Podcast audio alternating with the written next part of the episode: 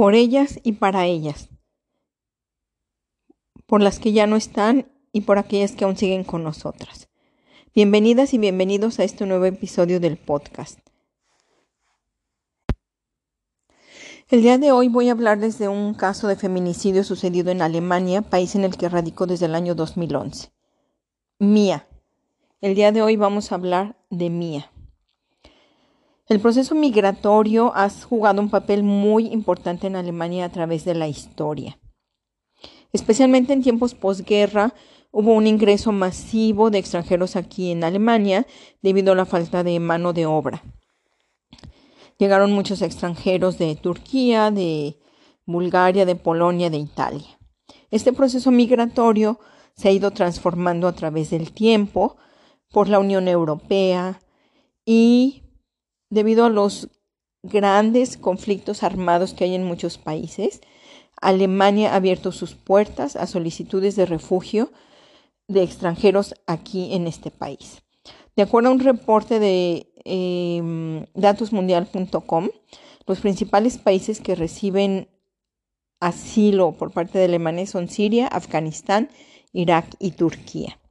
Para que tengan una idea, en el año 2000 a 2002, en promedio se recibían de 50.000 a 100.000 solicitudes. En el año 2016 aumentaron a 700.000 las solicitudes de refugio en Alemania.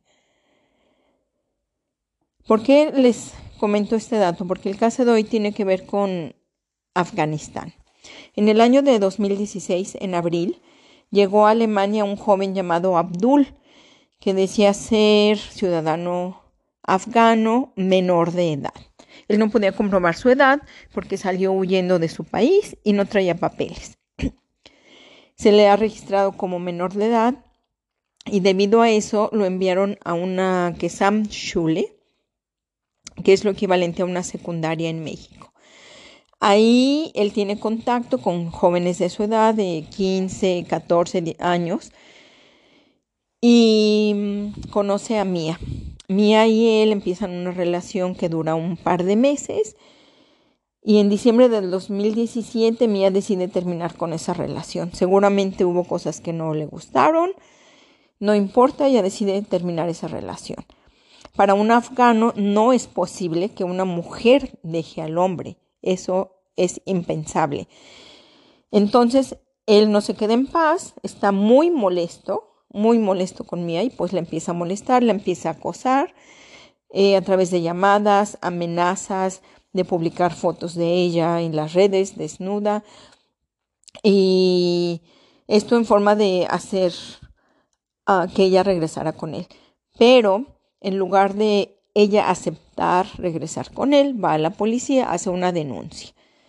Su padre de Mía, el 17 de diciembre, también decide hacer una denuncia porque este joven seguía molestando a Mía por teléfono. Entonces quedan registradas las dos denuncias.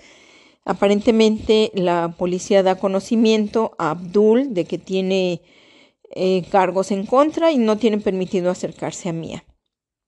Sin embargo, el 27 de diciembre del año 2017 eh, se encuentran por casualidad muy cerca de la estación de trenes. Mía no dirige una, no le dirige la palabra, no cruzan palabra y ella sigue su camino. Él camina tras ella, según testigos, y se detiene él en un supermercado a comprar un cuchillo de aproximadamente 20 centímetros. La sigue todavía y ella se dirige a una farmacia. Él sin pensarlo entra a la farmacia y tenía en posesión este cuchillo y se le acerca y desafortunadamente la acuchilla en varias ocasiones. Una de las heridas le llega al corazón y esto es lo que le causó la muerte. ¿Qué es lo que está pasando? Lo que sucede es que la gran cantidad de solicitudes no permite un proceso exigente de revisión. Tenemos que proteger a las niñas, a los niños, en general a los menores de edad, de personas como este joven que llegan sin papeles.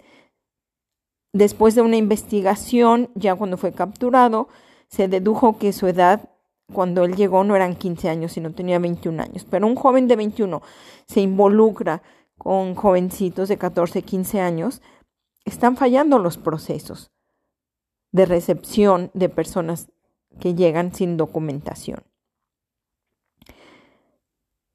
Nosotros podemos cambiar el mundo cuando hagamos posible que en las escuelas los niños reciban educación respecto al trato hacia la mujer.